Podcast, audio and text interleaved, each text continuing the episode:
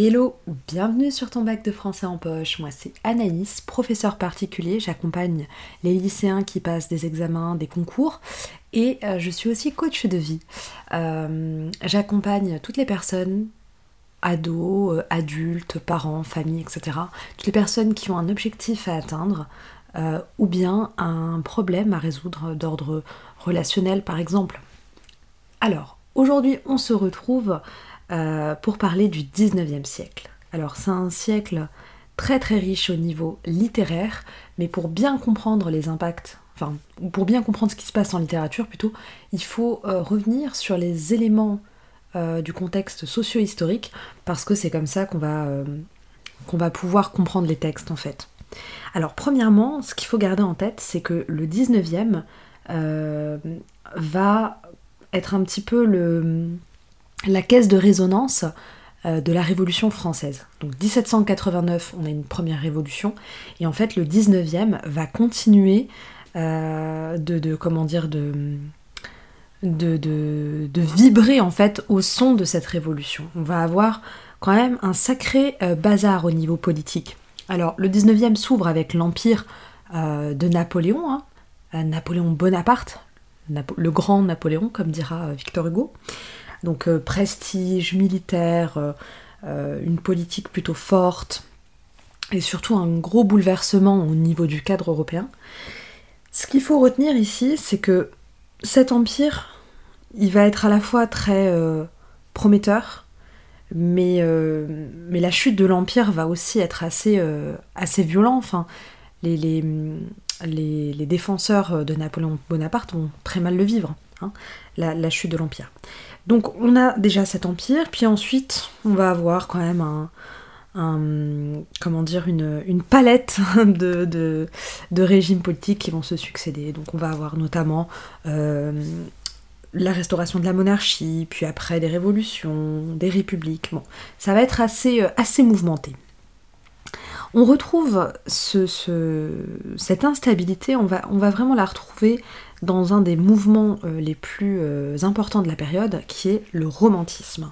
Hein, le romantisme commence vraiment euh, au début du 19e, même s'il y avait déjà des précurseurs fin 18e, j'ai dû en parler il me semble dans l'épisode précédent, on avait déjà Rousseau, Chateaubriand qui lançaient déjà un petit peu des, comment dire, des, des, jalons, qui posaient déjà des jalons en fait. Mais euh, le romantisme commence vraiment au 19e, jusqu'à peu près, euh, on peut aller jusqu'à peu près 1850, euh, dans ces, années-là. Qu'est-ce qui caractérise le romantisme? Bah D'abord, c'est une grosse inquiétude métaphysique partagée par toute cette génération. Hein, avec, comme dira Musset plus tard, l'impression d'être né trop tard dans un monde trop vieux. Donc il y a vraiment une espèce de mal-être euh, qui, qui, colore en fait ces écrits euh, romantiques. Le romantisme va aussi permettre l'explosion en fait du lyrisme. On a vraiment la mise à nu d'un moi euh, qui est plutôt souffrant, comme on vient de le voir, d'un moi qui est plutôt triste, plutôt inquiet. Mais aussi, c'est aussi l'occasion de, mettre en avant euh, les rêves de ce mois. Et c'est plutôt un mois, alors certes, il y a, d'un côté euh, une grande souffrance, mais de l'autre, il y a une aspiration vers un idéal, une aspiration à devenir un héros, à, euh, transformer le monde. Donc les personnages romantiques vont vraiment porter cette énergie, hein, on va vraiment retrouver cette énergie, et finalement, ils vont dépasser le simple le simple, la simple singularité en fait. Ils vont toujours représenter des valeurs universelles. Donc ça faut bien le garder en tête. Même quand on va être dans le lyrisme le plus profond, hein, quand le, jeu poétique va s'exprimer, il n'exprimera pas que les tourments euh, du poète, mais il exprimera vraiment les tourments de toute une génération. Voilà, donc on a, euh, on, a ça, on a des thématiques très précises hein, avec le romantisme, notamment euh, la nature qui, euh, qui, permet en fait euh, vraiment de retrouver un refuge, le calme, etc. Mais qui est aussi un reflet des états d'âme du personnage ou, du poète. On a aussi le thème de l'engagement. Ce sont des écrivains très très engagés au niveau politique, qui défendent la cause sociale. On pourrait avoir d'autres thématiques comme l'exotisme, l'ailleurs, le voyage, le rêve, etc. Bon voilà, c'était juste pour donner une petite idée. Avec le romantisme, en fait, on renoue un petit peu avec le baroque. Quelque part, on, renoue avec cette esthétique euh, très libre et avec ce goût euh, parfois du spectaculaire, euh, des mélanges. voilà. Voilà ce qu'on peut dire globalement. Alors, par la suite, le romantisme va aussi ouvrir la voie finalement euh, progressivement à un réalisme.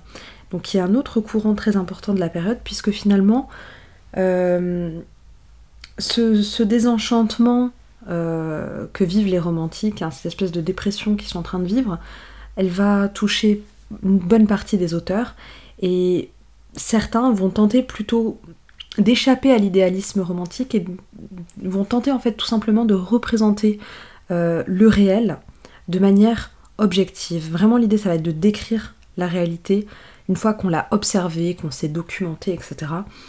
Et, l'idée, ça va être simplement de, bah, de, faire entrer le réel dans la littérature, et le réel sous toutes ses coutures. Bref, et là, ça va donner lieu parfois à, euh, à des personnages qui échouent, euh, qui sont confrontés à un réel trop difficile et qui échouent, ou alors qui, euh, tentent le tout pour le tout, des personnages vraiment très... Euh, des arrivistes en fait, hein, des opportunistes qui vont essayer coûte que coûte de, de s'élever dans la société. Ce qu'il faut bien retenir, c'est que le réalisme n'est pas juste une description plate de la réalité. Déjà parce que c'est juste impossible de décrire le réel, il y a tellement d'éléments, il y a tellement de choses. C'est toujours en fait une reconstruction en fait de la réalité. Donc on ne donne que simplement une, on dirait plutôt une illusion du réel. Il faut bien faire attention à ça. Bon, globalement, euh, le, réalisme euh, va faire euh, une bonne partie du, 19e. Hein. Il va courir sur une bonne partie du 19e. Seulement, on va avoir au niveau historique d'autres événements qui vont venir nourrir en fait la littérature. Alors, on va avoir le Second Empire. Alors, le Second Empire, ça commence euh, en 1852 réellement, et c'est finalement l'ascension euh, de Napoléon III. Alors attention, rien à voir avec Napoléon Ier, hein, ne pas confondre Napoléon Bonaparte et Napoléon III.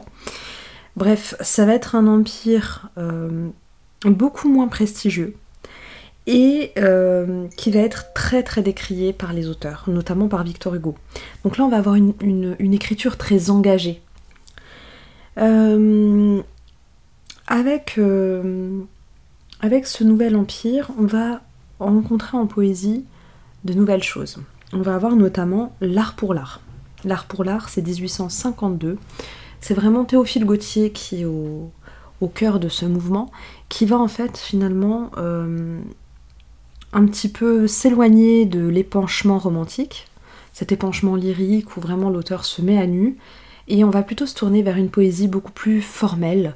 Euh, on va se concentrer sur la forme, sur la beauté euh, des vers, etc. Et euh, le poète va un petit peu s'effacer pour laisser place uniquement à la beauté et à la forme. Un peu comme un, comme un sculpteur. Voilà, le poète est simplement là pour travailler le matériau sonore. Euh, voilà ce qu'on peut dire de cette période. Si on continue au niveau historique, on va entrer dans la Troisième République après euh, la chute du Second Empire, donc 1870. La Troisième République, elle va mettre beaucoup de temps à s'enraciner et elle va être secouée par pas mal de tensions et de crises.